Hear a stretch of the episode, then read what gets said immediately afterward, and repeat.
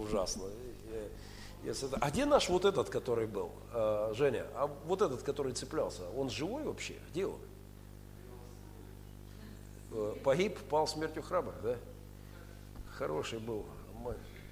И просто очень с этим шнуром как-то, ну, а, ну да ладно. И а, я в очередной раз представляю вам мировой шедевр изобразительного искусства – нарисованный вашим покорным слугой, когда мне было 22 года. Я уверен, что Малевич с его черным квадратом нервно пьет чаек в сторонке.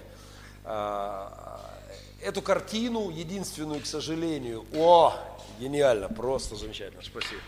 Единственную, к сожалению, картину, нарисованную мной в жизни, я назвал «Жизнь». Вот так э, философски, масштабно, и суть вот в чем. Восклицательный знак, э, если можешь чуть ниже его еще так, чтобы он не, не торчал у вас. А, и суть вот в чем. Восклицательный знак – это мое детство.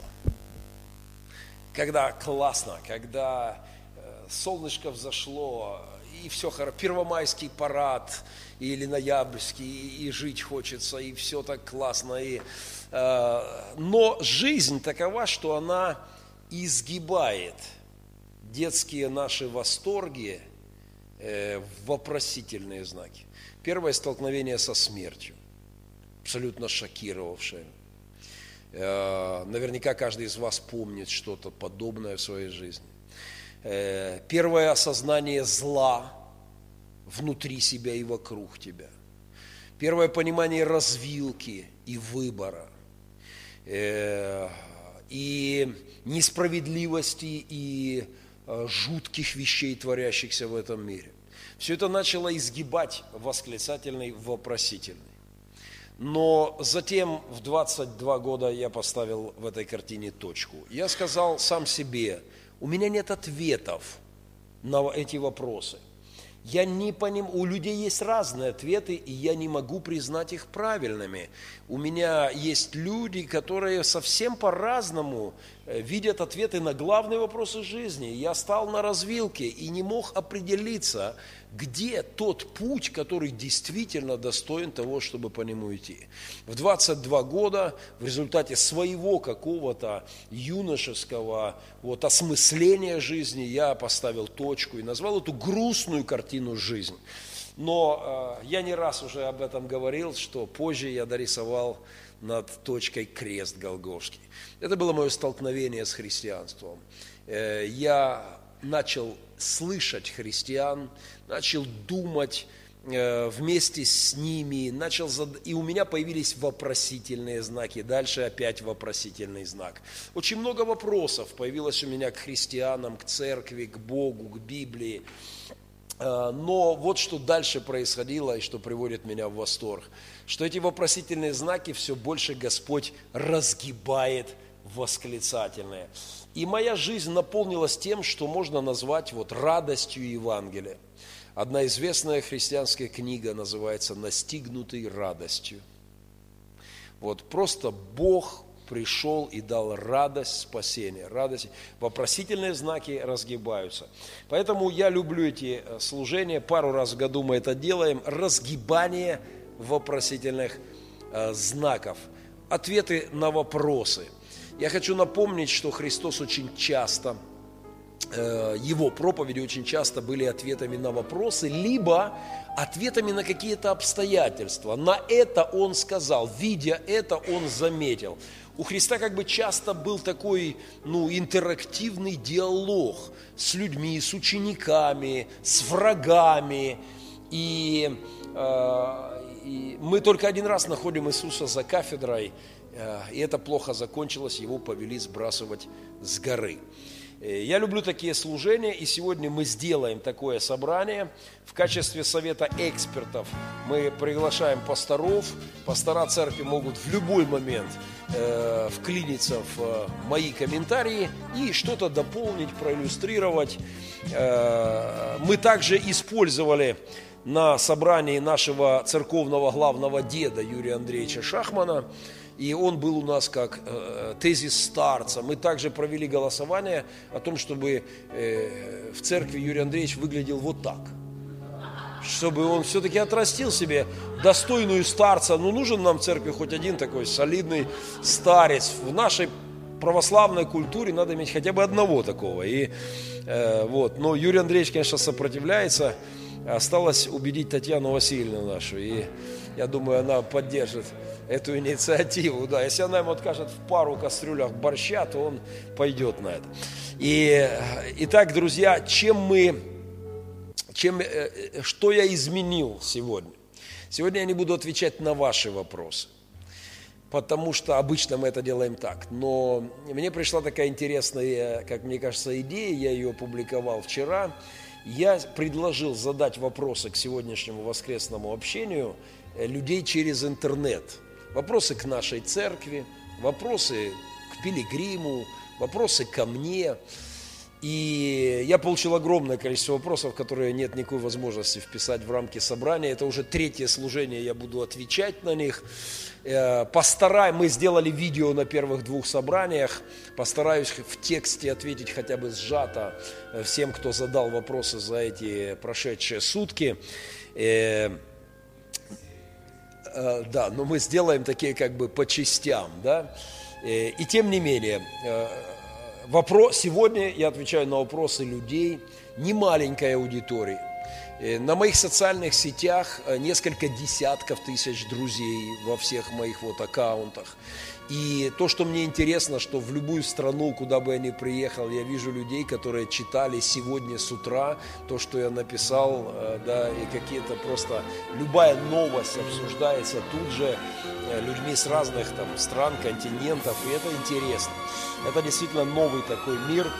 И когда я написал, а, сказал, что буду отвечать на вопросы э, и опубликую ответы, первый вопрос, который я получил, звучал так. За что ты уважаешь Демидовича? Автор вопроса Демидович. А, я не буду сейчас отвечать, я отвечал утром, э, но он был прямо онлайн на связи, и только я опубликовал, тут же поступил вот такой скромный вопрос от моего вечного оппонента. Но вторым вопросом пришел вопрос, за что ты не любишь Демидовича. Автор был тот же, но он попросил ответить не публично, а в личном сообщении. И я его не, не обещал слушаться, поэтому я ответил публично, и все это выйдет, э, выйдет э, в, в, открытом, в открытом режиме. Э, давайте перейдем сейчас в вопрос, на котором мы остановились. Мы не будем повторять утренние вопросы, я не помню номер, где-то, по-моему, в районе 15 16 был последним. Поехали дальше. В 17 вопрос сразу перескакиваем. У нас было много интересного. Но давайте вот, э, надеюсь, успеем хотя бы еще с десяток вопросов сегодня здесь на нашем собрании. Итак, вопрос номер 17, который я успел скопировать и кинуть в презентацию, потому что они поступают еще и сейчас, и я просто не могу все это собрать, но а, его, его отправил Сергей Тузлов из Молдовы, из Тирасполя.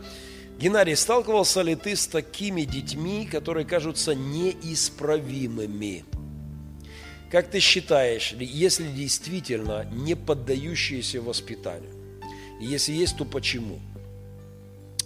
А, ну, человек не машина. Мы говорили как-то об этом в проповеди, что одна из наших ошибок, мы думаем, мы относимся, мы механическую логику применяем к человеку. Человек не машина. Чтобы просто взять одну деталь убрать, другую поставить, и все заработало.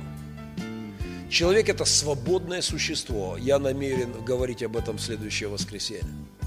Человек – это, это огромный камень, который на провокационный вопрос э, коммуни... атеистов во время популярных тогда диспутов атеистов с христианами в 20-е, 30-е годы в Советском Союзе, э, они любили этот вопрос задавать. Они говорят, если ваш Бог всемогущий, может ли Он создать им, им смешно, это звучало для них, как будто бы это умный вопрос.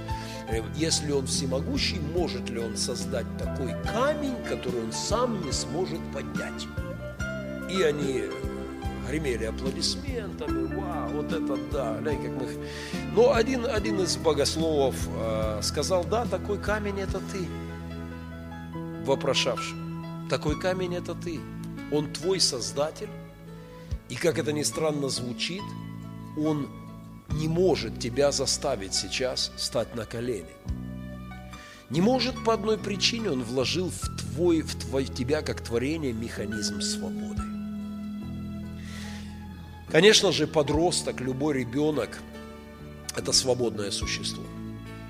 Мы можем говорить, вот путь, по которому надо идти. Мы наставляем, мы убеждаем, мы вдохновляем, мы мотивируем, мы даем примеры, мы должны стараться все это делать. Но он решает. И ты за него не принимаешь решение. И у этой цены свободы, а, это, это в следующий раз, я, я подхожу к этому. Я недавно вошел в полемику, мы обязательно поговорим об этом отдельно. А, которые кажутся неисправимыми. Во-первых, все исправимы. Все могут исправиться. Но это, не, опять же, не механический процесс.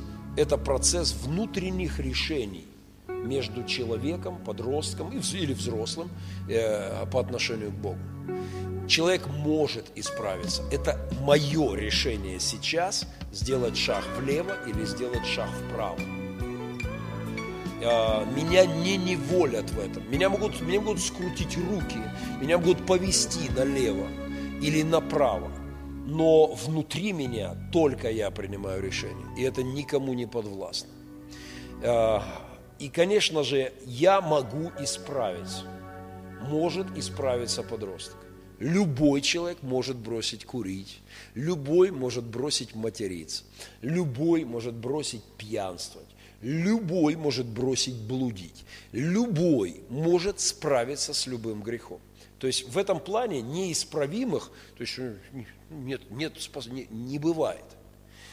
А, а вот кажутся неисправимыми люди мне сплошь и рядом, и не только дети.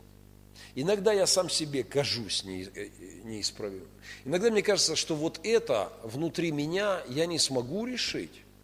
Но когда я спокойно перед Богом размышляю, я понимаю, это, это не просто возможно, это вот так. Это зависит, не так сложно на самом деле сделать. Если все упростить и не копать так глубоко, конечно же, э, были и есть подростки, с которыми мы работаем, которые кажется, что уже все. Таких экземпляров мы видели немало, и видим, и будем видеть. Когда кажется, что вот это хамство никогда не закончится когда кажется, что вот эта наглость никогда не прекратится. Ну, буквально э, такая одна зарисовка. Один из моих приемных сыновей э, недавно поступил так омерзительно и отвратительно. Я не буду вдаваться в подробности. И просто вот ему стукнуло 18, мы, исполнили, мы классный сделали праздник для него, постарались, и подарок, все. И через несколько дней он, он понял, в принципе, все, ну что, мне-то раньше до 18 тут могли командовать, но все. И он решил отправиться в свободный путь. Больно, да, обидно, да, неприятно, да. Э, кажется неисправимо, да, кажется. Э, но мы заняли правильную позицию. Мы не оттолкнули его, мы не сказали, там, пошел вон, никогда больше к нам никак, да. Э, вот сегодня он приехал к нам в гости. Уже через полторы-две недельки он пришел, склонив голову, батя, денег не хватает, кушать хочу. Хорошо, хорошо, сынка, давай, сейчас подсоблю, как у тебя то, как это. Потом, то есть он вот этой свободы сейчас чуть-чуть поднаестся и смотришь чуть больше, поймет, что для него значит отец и мать приемные, со всеми нашими минусами, которых у нас хватает. Я, я все время подчеркиваю, что у меня очень далекая от идеала ситуация. У меня жуткая нехватка жизненного пространства, количество квадратных метров, да, комнат, э, постелей, э, просто вот жизненного пространства, моего времени как отца. Здесь много факторов, но тем не менее, я, Бог свидетель, мы старались, и это точно лучшее из того, что Он мог иметь в своей жизни. Но, то есть, кажется неисправимыми, да, а, если не поддающиеся воспитанию, есть, потому что есть свобода. Но унывать, опускать руки не стоит. доверяя Богу, служим дальше. Причем это в равной степени касается и родных, и приемных. В равной, абсолютно. То есть точно так же, как в родных детях есть вещи, которые тебе кажутся, ну это не изменить. Не теряем надежды, любим, служим, вдохновляем, мотивируем. И, конечно, они будут сами решать. И, конечно, они могут пойти дорогой зла. И, конечно, нам будет больно и горько, но мы никогда, мы отказываемся унывать, мы, доверяя Богу, любим их, служим им и надеемся на добрые перемены в их жизни. Восемнадцатый вопрос, э, который я сегодня успел выписать из длинного списка вопросов, сейчас придет ко мне сюда на экран, и мы разберемся, что это было. А это тоже Сергей Тузлов. Он много задал вопросов, я потом уже сказал, ну по одному. Но вот еще. Еще интересно твое мнение. Вот по какому вопросу. Считаешь ли ты, что был бы успешным в какой-либо другой сфере деятельности, если бы пошел по другому пути, например, в бизнес, спорт, политику и так так далее.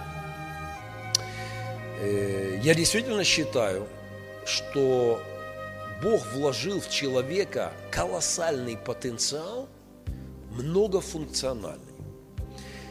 Я считаю, что человек может выбрать, опять же, к свободе, может выбрать и сказать, я пойду заниматься бизнесом.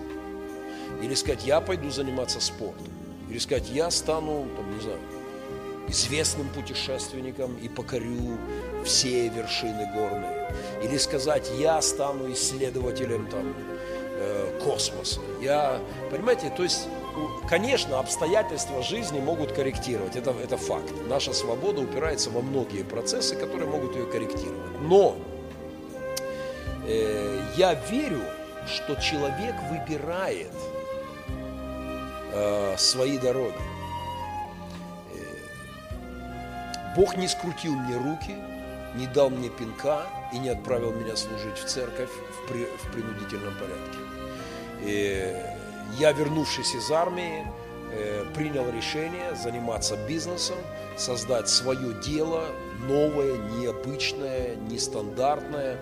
И, и в этом деле я начал достаточно успешно развиваться. Я говорил, наверное, уже не раз, что а, на пике моего развития, когда я как раз вот покаялся и ушел под позже с этого, э, я зарабатывал в сутки месячную зарплату столевара в заводе. Причем я работал за, за эти сутки 2-3 часа. Э, это было такое дело, ну правда я в него вкладывал 2 года, э, чтобы создать стартовый капитал, чтобы запустить, чтобы натренироваться, чтобы построить как бы систему. Но это было совершенно необычное, неожиданное и так, достаточно простое дело. Я верю, что если бы я выбрал путь бизнеса, я бы мог развиваться в этом. Я не дурак, я не лентяй, я не инвалид, у меня на месте руки, голова, я мог бы развиваться в чем-то другом. Но покаявшись, для меня открылся мир, который меня увлек намного больше. Я понял, что то, что я делаю хорошо – неплохо, но куда более интересно видеть измененные жизни людские на земле и вечности. Эта абсолютно ясная мысль привела меня к тому, что я принял решение полностью посвятить себя в служение и бросив бизнес свой, небольшой, но, но для меня в, нем уже были два с половиной, три года почти моей жизни э, – и я просто все бросил и уехал учиться. Я выбрал путь полного служения. Э, никто меня тогда еще не рукополагал на пастора, никто мне не обещал никаких зарплат. Да и не было зарплат многие годы. Не было, многие годы не было вообще никаких зарплат. Это сегодня мы стараемся, чтобы и какие-то финансовая поддержка была тем, кто полностью посвящает время в служении. Мы стараемся, чтобы это была достойная поддержка. Мы э, стараемся, чтобы это были квалифицированные люди, которые, да, но, э, но тогда вообще речь не шла ни о каких зарплатах. Я верю, что человек может выбрать и стать хорошим музыкантом. Я верю, что я могу сегодня сказать, я посвящаю себя, ну не знаю, саксофону. И я убежден, что через 10 лет я мог бы играть так, что у вас бы захватывало дух. Вопрос в том, что мне понадобилось бы 10 лет вкладываться в это. И вопрос в том, что я вряд ли это буду делать сегодня. Хотя я все еще мечтаю, и у меня лежит саксофон, и я все еще мечтаю сыграть адажу, и, пожалуй, я это сделаю. Ну, хотя бы одно что-то, но сыграю. Э, но это требует времени, посвящения. И, и я верю, что люди могут на, раз, на развилках путей выбирать свою судьбу и быть успешными в разных вещах. Есть концепция другая, что вот Бог дал тебе музыкальный талант, а тебе не дал. Что вот в тебя вложена гениальность, а в тебя не вложен. Я не верю в это. И в подтверждение тому у меня есть одна классная история. Я сейчас не могу ни фамилии назвать детали, но суть вот в чем. Это был крупный педагогический конгресс, на котором лучшие педагоги мира рассуждали о, э, о гениальности. Что такое гениальность? И одни отстаивали позицию, что это Божий дар. Вот, вот, ну дал Бог тебе все, и есть у тебя. Ну не дал, ну извини. Э, вундеркиндами становятся только генетически. Вторая концепция у педагогов, которые там были, говорила о том, что вундеркиндами становятся ровно те, в кого вкладывают. Что это можно воспитать. Эти две школы э, радикально не соглашались. И дело в том, что один из педагогов был пастор. Действующий пастор и профессиональный педагог. И он, он настолько его зацепила неправота школы, которая говорила о том, что это только генетика, что он сказал, через 4 года на этом же конгрессе, он говорит, моему ребенку сейчас там 4 года, моему сыну, а, он обычный, обычный ребенок. Так вот, говорит, через 4 года на этом же конгрессе я а, докажу правоту моей концепции. Вы все здесь присутствующие признаете, что мой ребенок станет вундеркиндом. Над ним посмеялись. Он оставил все, даже пасторское служение. Полностью четыре года посвятил воспитанию своего сына, обучению, образованию. И в результате, через четыре года на таком конгрессе, а, уровень знания языков, математики, искусств, истории, а, игры на музыкальных инструментах просто зашкаливал за вундеркинские показатели. И люди воочию увидели – что э, развиваются дары в соответствии с выбором. Поэтому э, об этом говорили многие известные, э, известные музыканты, о которых говорят, о, это так Бог коснулся твоего голоса, да? Они говорят, окей, да, у меня хороший голос, но это 2%, 5%, но 95% это похота над моим голосом, это постановка, это работа, это тяжелейший ежедневный труд, который привел к тому, что вам нравится мой голос. Я уверен, что именно так обстоит дело. То есть я не верю, что Бог дает человеку только одну дорожку, э, и пинками как-то по ней гонит. Я мог бы сегодня оставить пасторство, заняться чем-то другим, какой-то другой сферой деятельности, и, э, и думаю, что мог бы достаточно успешно развиваться во многих, в разных направлениях.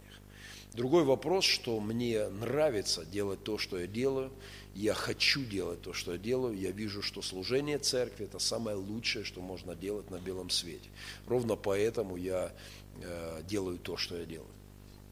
Э, вопрос номер 19. Поехали. Пастора всегда может, пастор Евгений, ты можешь всегда шапку снять и попросить слова, и даже не просить слова, просто к микрофону выходить, пожалуйста.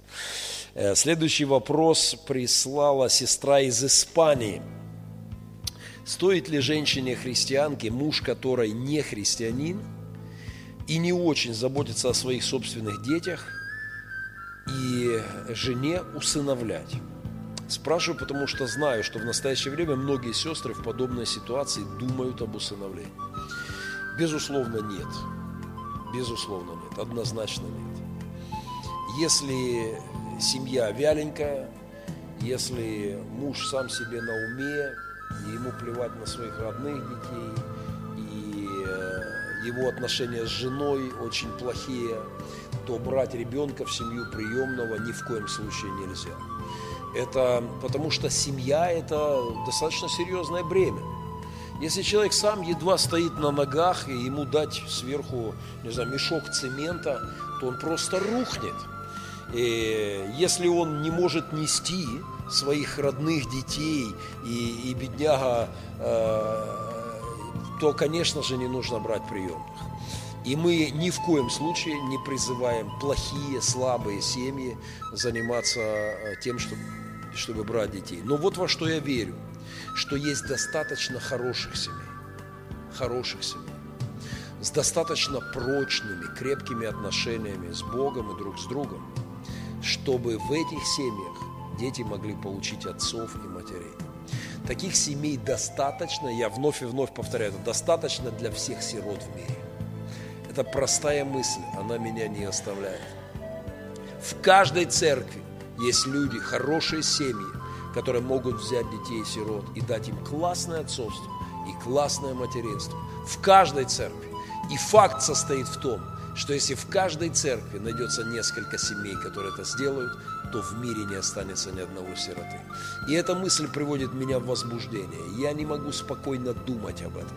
Это настоящий мощный вызов, в ответ на который мы делаем, как вы знаете, много странных и достаточно радикальных Э, вещей. Безусловно, ответ нет. Нужно работать над укреплением семьи. Безусловно, это должно быть совместное решение родителей, э, приемных родителей.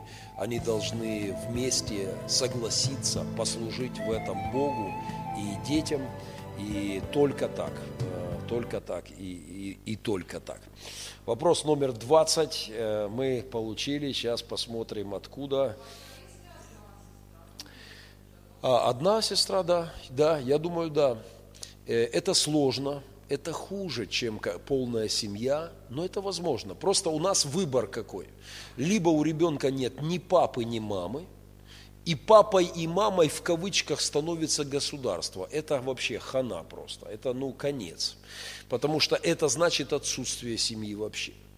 Э, либо мы можем дать половину семьи, но качественную. То есть, если... А, я, кстати, думаю, что это одно из направлений, в котором мы будем работать. Мы будем вдохновлять многих сестер, которые не имеют мужа, у них нет, ну, вот так получилось по каким-то причинам, да, потому что, правда, мужичок мелкий, но это хорошие сестры, они хорошие, ну, они действительно хорошие женщины, они порядочные люди, они, и они хотят взять ребенка и, и, воспитать ребенка. И мы верим, что огромное количество женщин, а, часто это не молодые, э, не девчонки 20-летние, 25-летние, да, то есть и очень часто они уже как бы внутри себя говорят, я не буду больше экспериментировать, ну, если что-то не произойдет там особое, да, я не буду там бегать и искать срочно где-то замуж выскочить. Но а, это достаточно серьезные, ответственные люди – и они, они могут дать материнство для приемных детей. Это, безусловно, вариант. Я думаю, что это хороший вариант для очень многих женщин. Э, и это хороший ответ для многих сирот. Конечно, это хуже, чем если мы даем хорошие полные семьи. И если в таком случае очень важ... еще более возрастает роль церкви чтобы у этого ребенка был, скажем так, крестный папа из хорошей семьи, которая дружит с этой женщиной, и чтобы он понимал, да, да, у меня нет приемного отца, но у меня есть вот мой наставник, мой крестный батя. Э, да, сегодня мы благословляли э, деток в семье Эдуарда Темного э, и в семье Шаты. Мы благословляли деток и тоже молились крестные родители тоже были, да, и мы эту традицию, ну, как бы обновляем, хорошая традиция, крестные родители, как, не как собутыльники в русской культуре для празднования крещения, а как реально духовные наставники. Я думаю, что это неплохая идея, потому что э, это сложно, но все равно это лучше, чем ребенок в интернате без отца и без матери. Здорово, когда найдется хороший человек, хорошая женщина, которая возьмет и даст материнскую любовь и ласку для ребенка. Э, поэтому думаю, что это Это вполне возможный вариант. Но если муж есть и он никакой, то не дай Бог. То есть лучше в этом плане без мужа э, вообще, да, но э, это, это факт. Двадцатый вопрос из Донецка. Лиана Парамзина. Как вы, как пастор, относитесь к христианским психологам? Можно ли, на ваш взгляд, поставить знак «равно» между такими понятиями, как душепопечение и психологическое консультирование? Подпись «Студентка программы душепопечения и психологическое консультирование Донецкого христианского университета». Э, скажу откровенно, я у меня огромные претензии к тому, что называется сегодня христианской психологией потому что я уверен, есть, э, есть немало доброго и светлого, но вот с чем я сталкивался, что христиане учатся чисто мирской системе, мирской психологии и пытаются не критически, критически ее не осмысливая, а вся светская гуманитарная наука, вся стоит на ложном фундаменте. Ну, нужно ли э, напоминать там про Зигмунда Фрейда, который видит в человеке не более чем сексуальную машину. И э, христиане действительно говорят, да, сексуальность человека важнее, важная, очень важная сфера жизни. Да, она захватывает и ум, и сердце, и поведение человека, да, она влияет, но это не единственное в человеке. И это не то, что определяет его жизнь. И это не доминирующая вещь в человеке при всей ее силе. Понимаете, то есть, но когда мне берут, люди берут мирскую психологию, не критически, богословски не осоляя ее, втягивают ее э, в христианство, здесь начинается какой-то кошмар. Ну, просто как пример, да, я недавно нарвался на лекцию, мы сидели вместе с Демидовичем Серегой на лекции, я рассказывал, кажется, об этом. Э, это был семинар для пасторов о кризисе среднего возраста книги которого это помогло мне в свое время внятно увидеть вот эту смесь богословия и того, что происходит в семьях, внутри меня, э, классика там у него, внутренний мир, да, такие книги, непростые для чтения, но, Боже мой, насколько важно, чтобы понять, что со мной не так, что со мной происходит. Поэтому я, э, нельзя сказать, что психология – это дьявольская наука, но мирская психология не может быть втянута за уши в церковь без богословского осоления, осмысления, критики и корректировки. Вот это, пожалуй, мой э, ответ. К сожалению, я вижу последнее сплошь и рядом. Я вижу это, это меня огорчает, раздражает, как, впрочем, и любая наука.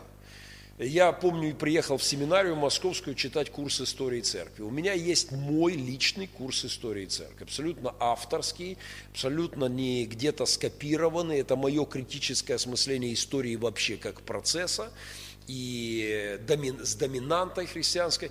И вдруг я беру, а передо мной на протяжении двух лет там читали курс э, истории церкви, и я, естественно, поинтересовался э, тем, что преподавали, как преподавали. Я был в полном шоке.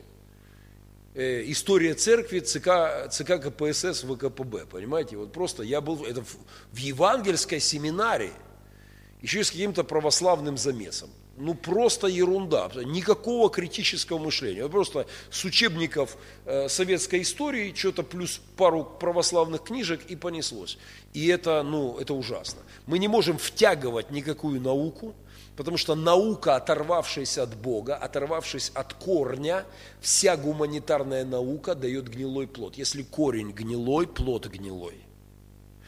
История без Бога превращается вообще, Клайв Льюис я часто цитирую, а, он говорит о том, что когда человечество обнаружит влияние демонов, макробов, он выражается в своем богословии, то нужно будет пересмотреть всю историю.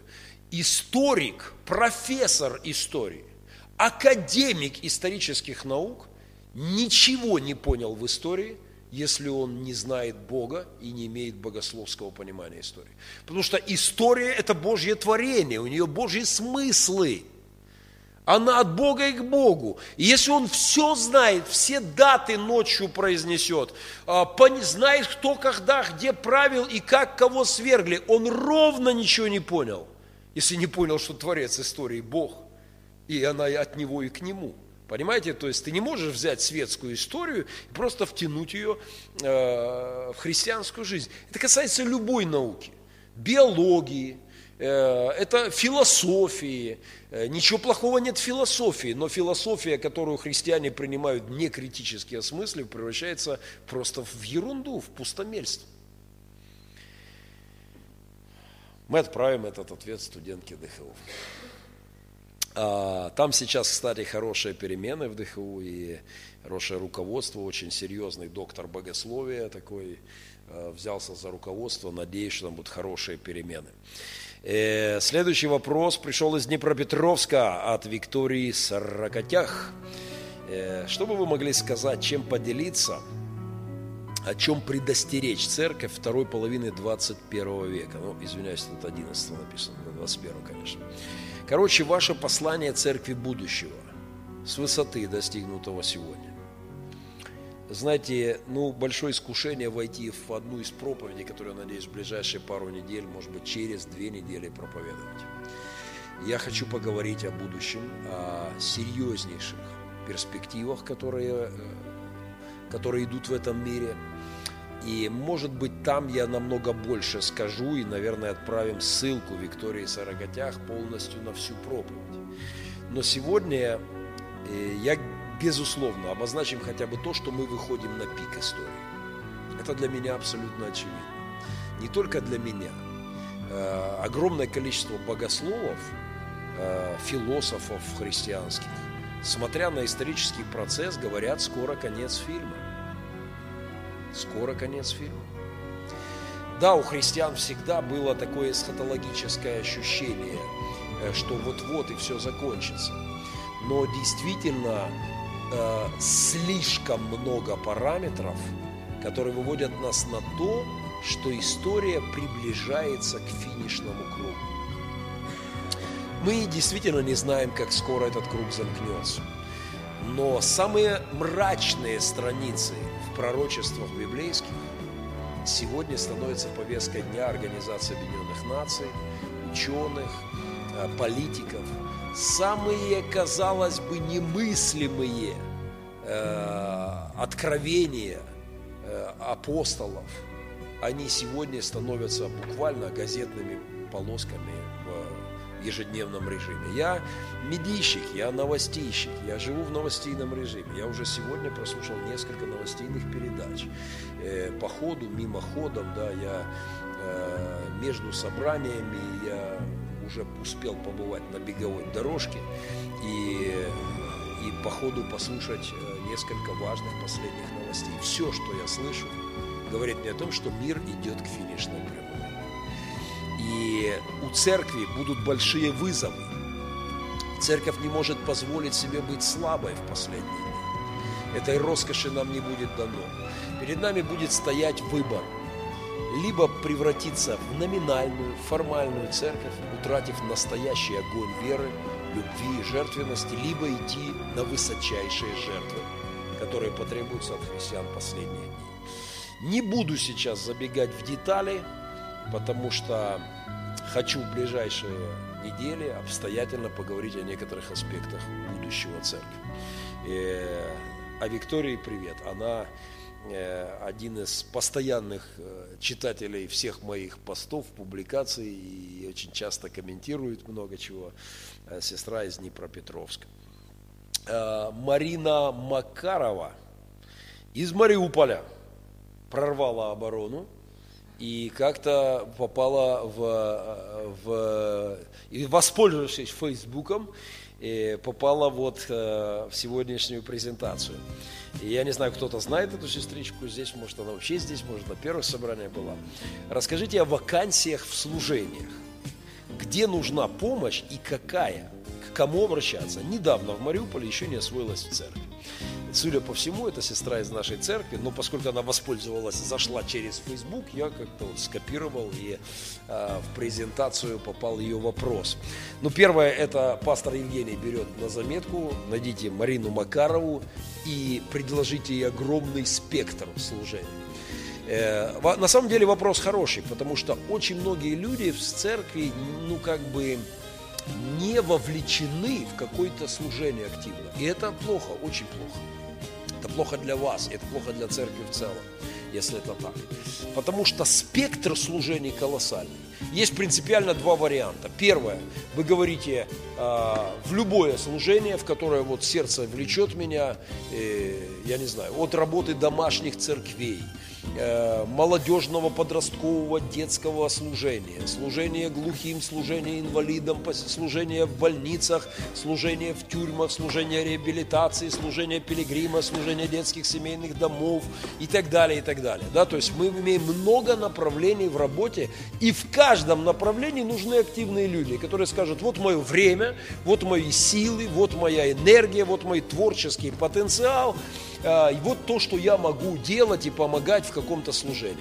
Это безусловно важно. Я мечтаю, чтобы каждый человек в церкви обязательно был вовлечен в какое-то служение. Не будьте людьми, не вовлеченными в какой-то труд в церкви, потому что этим как раз церковь и, и, и хороша, и, и богатеет вот этими дарами, да, и развивается этими дарами.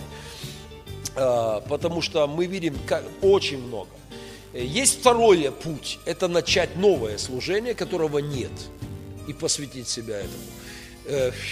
Здесь тоже бесконечное количество вариантов.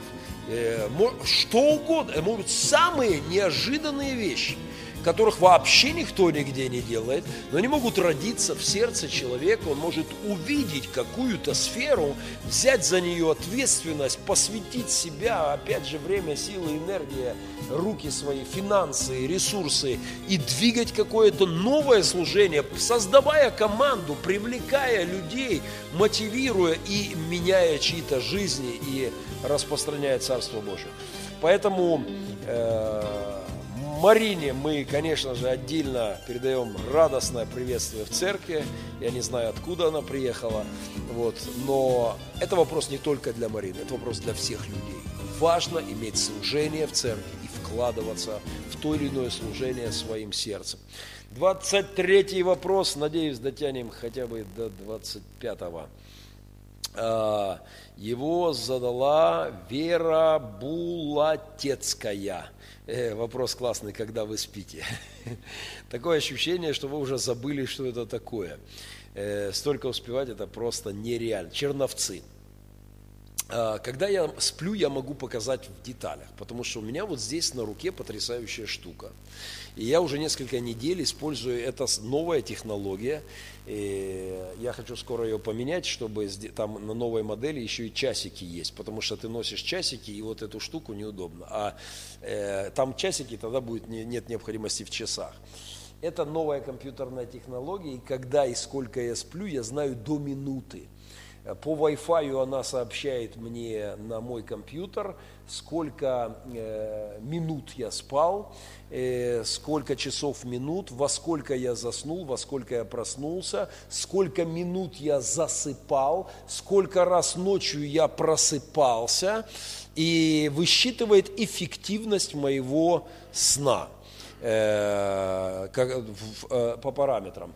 Э, когда эта штука, и у меня еще есть такая штуковина весы, которые тоже по Wi-Fi отсылают информацию мне в мой аккаунт на компьютере, и у меня полностью вся картина моей жизни в цифрах в ежедневном режиме.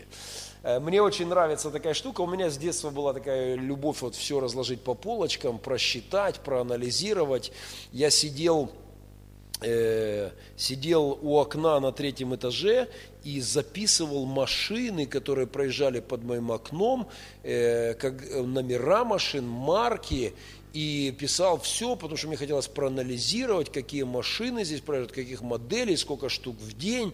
Ну, какая-то вот такая тяга с детства была к тому, чтобы как-то все разобраться и разложить по полочкам э, в моей голове. И Э, эта штуковина, а, теперь на вопрос, сколько вы спите, эта штуковина выдала мне уже через две недели первого э, вот, моего ее использования, она выдала мне две новости, как вводится одна хорошая, вторая плохая.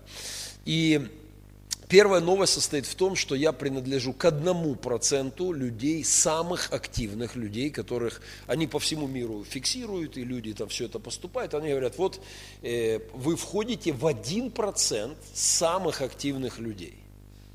Э, то есть только один процент людей проходит такую дистанцию там, в день или за неделю среднюю, столько килокалорий тратит. Э, и я, конечно, гордился собой, э, когда увидел эту табличку и увидел, что я впереди планеты всей. Э, там впереди меня только ультрапрофессиональные спортсмены, которые, ну, как бы, ну, спорт это для них уже там, да. Вот. Но э, вторая новость. Если перевести с английского, он со мной по-английски разговаривает, этот а, аккаунт, если перевести с английского, то он говорит, ты что, Потому что когда он посчитал, сколько я сплю, он говорит, ты входишь в 3% людей, которые э, хуже всего э, спят. То есть так мало, такая, ну, так, такая эффективность сна и такая продолжительность средняя сна, что ты, брат, скоро загнешься. И я буквально сейчас, увидев это, я понял, что это серьезная штука. И эти технологии называются как self-motivation по-английски. Это будет как... Вот, вот жизнь, иногда проще выразиться на английском уже, да, как смешанной культуры. Это будет как самомотивация, да, мотивирующая технология для самомотивации. И она засекает пульс, она э, все четко вот фиксирует твой график, да. И что получается, Э, когда я начал это верить, я понимаю, что мне нужны очень серьезные перемены в отношении сна. Мне нужно э, качественный, продолжительный сон. И это влияет на мои решения. Например, вчера я э, потратил значительную сумму денег. Я мог ехать машиной в Киев и из машины, и машиной из Киева но я все-таки сказал администрации, братья, я, считаю, я хочу лететь самолетом. Это дорого, слава богу, что мне покрывают расходы приглашающая сторона, они оплачивают мои билеты полностью, да, то есть это не из церковной казны, я там летаю туда-сюда. Если, чтобы вы всегда понимали, если я куда-то летаю, то это всегда с прибылью для церкви. То есть, ну, чтобы так просто на всякий случай, да. Но э, я понимал, что это дорого, но передо мной стоял выбор, либо я еще две ночи не сплю на этой неделе, а потом мне три собрания провести. И э, после двух собраний вчера я должен был ночь ехать туда и ночь назад. Но я сказал, а перед этим я проехал 3000 километров э, за две недели, накрутил такие круги по Европе. Э, за две ночи до этого я спал на таможне, в машине среди ночи замерз, как, как не знаю, вот печка не работает, э, завожу машину, не могу согреться, задубел, гостиницы ничего нет, на таможне закрыли, не выпускают, бумагу с утра придет дополнительная, тогда отпустим. И, и, и я жутко уставший, вымотанный, и я, понимаете, но я к чему, что когда ты смотришь на эти вещи, это помогает. Иными словами, спасибо, сестра Вера, за вопрос. Э, болевая точка обнаружена, я с этим работаю. Я намерен на этой неделе, в частности, я себе поставил задачу э, продолжительный, спокойный сон на протяжении всей недели. Я уезжаю только на два дня на неделе в Славянск, а у Демидовича высыпаться красота. У него хороший большой дом, и банька, поэтому я, э, я буду спать, рано ложиться. И.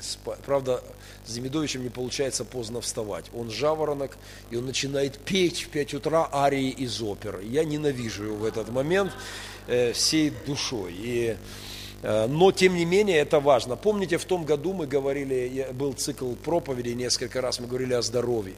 Чистая вода – много чистой воды. Я сегодня выпил, кстати, в этой программе есть э, такая фигурка человечка, в телефоне у меня есть, и там ты, ты вводишь, сколько воды ты выпил э, в течение дня, и оно как бы наполняет тебя водой.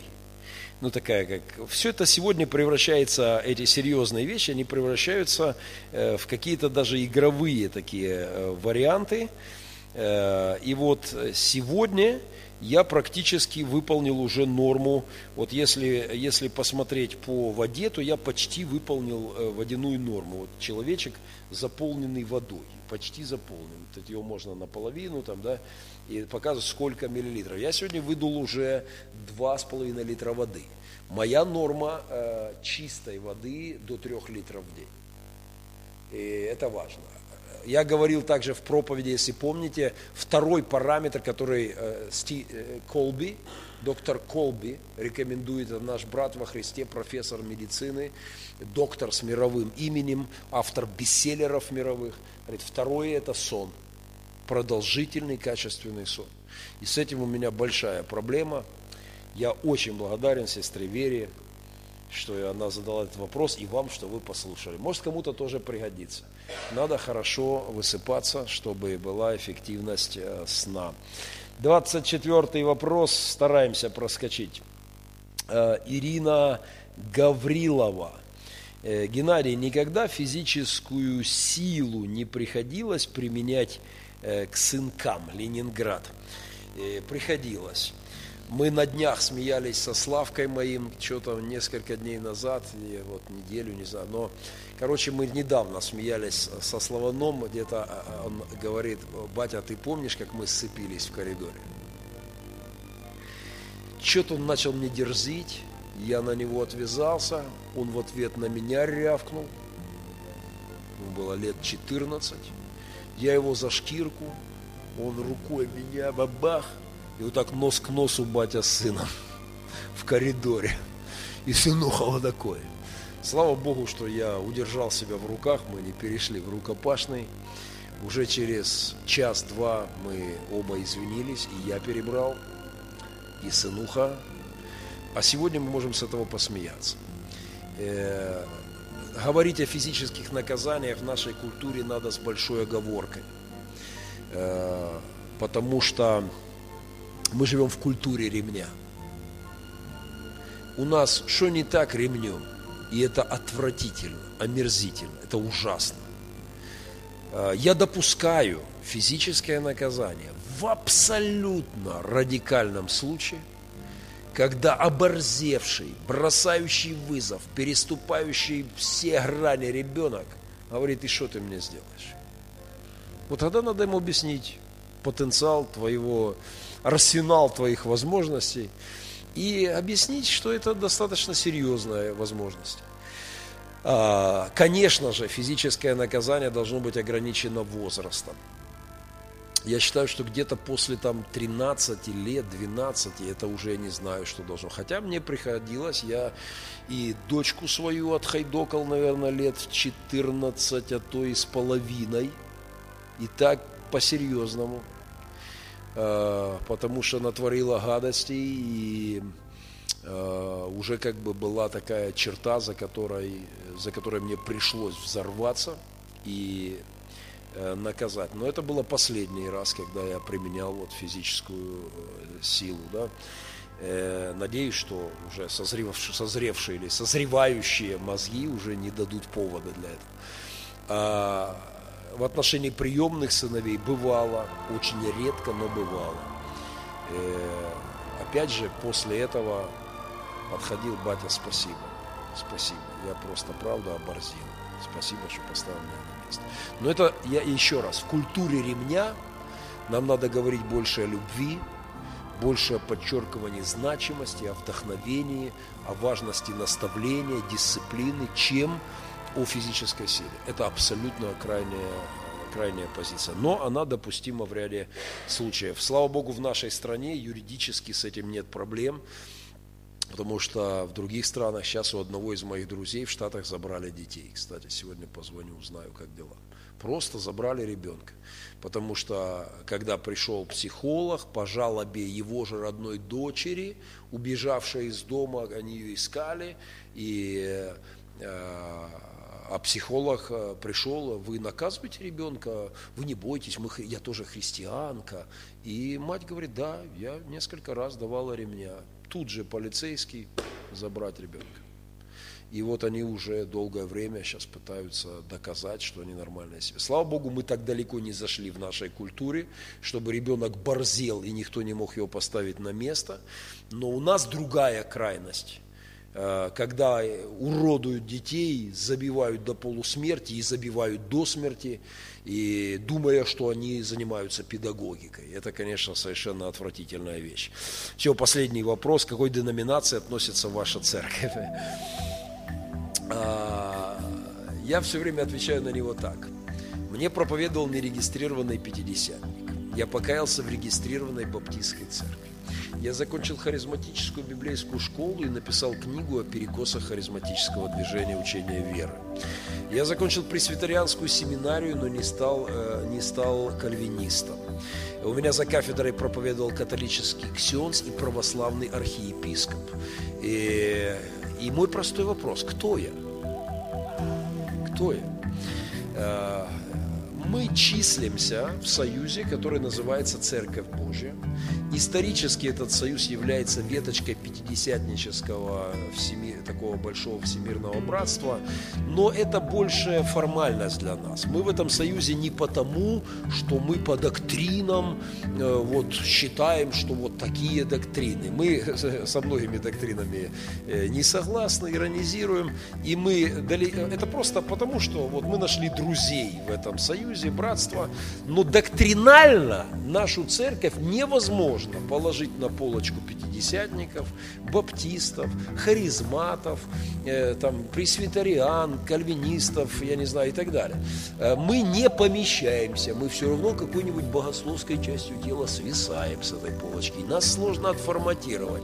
Я думаю, что я как религиовед профессиональный все-таки могу говорить, что мы являемся классической э, нео, э, неоевангельской постмодернистской церковью. Извините, что я так закрутил. То есть это новое поколение церквей, для которых вопрос деноминации не является э, вообще важным. Э, мне все равно, какой деноминации христиане. Мы любим всех, мы молимся за всех, мы служим всем. Мы открываем рип-центры при разных деноминациях. Я проповедую в, в церквях самых разных конфессий и деноминаций. Для меня это не имеет ни малейшего э, значения. Э, поэтому думаю, что это правильная позиция мировом масштабе. Союзы, братства имеют смысл, церквям нужно дружить, общаться, организовывать конференции, молодежки и так далее, но делать из какой-то деноминации культ и считать, что наша деноминация правильная, это просто ну, детский сад. И это точно не наша позиция. Поэтому Поэтому мы действительно современная христианская община. Вот так, пожалуй, я бы вкратце, без терминов постмодернистская, неоевангельская, да, а современная христианская община. Пожалуй, просто наше определение. Хорошо, разгибание вопросительных знаков на сегодня мы заканчиваем. Конечно же, жизнь подбрасывает нам вопросы в ежедневном режиме. И, и еще раз, мы не боимся вопросов, которые задает жизнь. Мы не на все вопросы имеем ответы. Но мы настигнутые радостью. Мы настигнутые евангельской благой вестью. Есть добрая весть. Вопросы, на которые мои дети не знают ответов, а, не мешают мне любить их. Они не знают ответов на слишком много вопросов. Я тоже, как и вы. Это не мешает мне быть любимым моим Отцом Небесным, или это не мешает мне любить Его. Один из братьев когда я вывесил это э, предложение, э, поиздевался. Он мне прислал на каждую социальную сеть по 10 вопросов, самых-самых завороченных богословских. И я их все сгруппировал в один ответ, и ответ был следующий. Не знаю. Не знаю. Я абсолютно не комплексую с этим. Я действительно не знаю правильного ответа на многие-многие вопросы. Но радость Евангелия есть в моей жизни.